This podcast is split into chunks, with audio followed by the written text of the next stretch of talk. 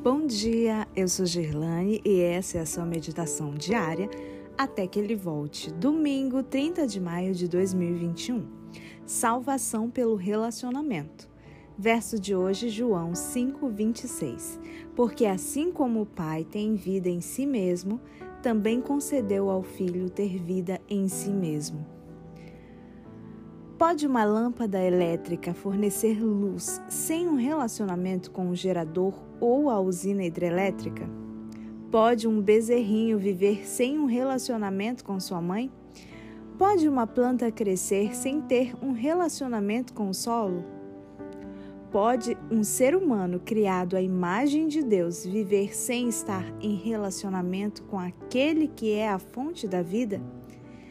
A resposta às três primeiras perguntas acima parece muito óbvia para qualquer ser pensante. Em cada caso, se o relacionamento é rompido, os resultados negativos aparecem muito rapidamente. No que se fere ao nosso relacionamento com Deus, porém, muitas vezes não entendemos a necessidade de viver ligados a Ele. Por conta do livre-arbítrio, temos o poder de escolher romper esse relacionamento. Mesmo tomando essa decisão, enquanto a porta da graça estiver aberta, temos a opção de restabelecer nossa relação com Deus. Quando Ele, em um ato de misericórdia, protela as consequências de nossas decisões erradas, às vezes nos deixamos seduzir pelos enganos de Satanás e imaginamos que realmente podemos viver separados dele. Não há nada que Satanás procura fazer com maior diligência do que nos levar a ignorar esse relacionamento vivificante com Deus.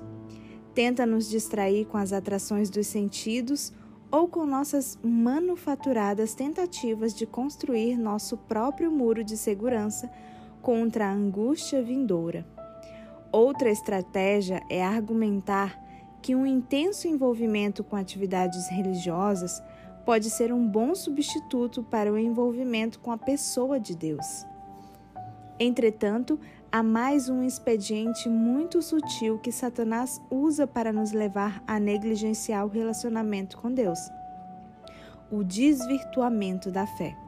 Ele tenta nos induzir a pensar que fé é simplesmente nosso reconhecimento de uma transação legal fora de nós mesmos, na qual Jesus faz alguns arranjos úteis com o Pai para que possamos ser perdoados e que não é necessário nenhuma conexão pessoal com Deus.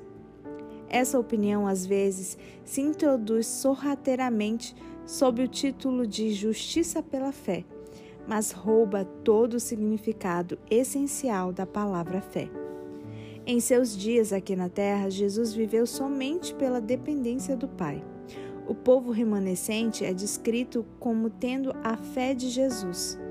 Com ela, sempre estaremos em relacionamento direto com Deus.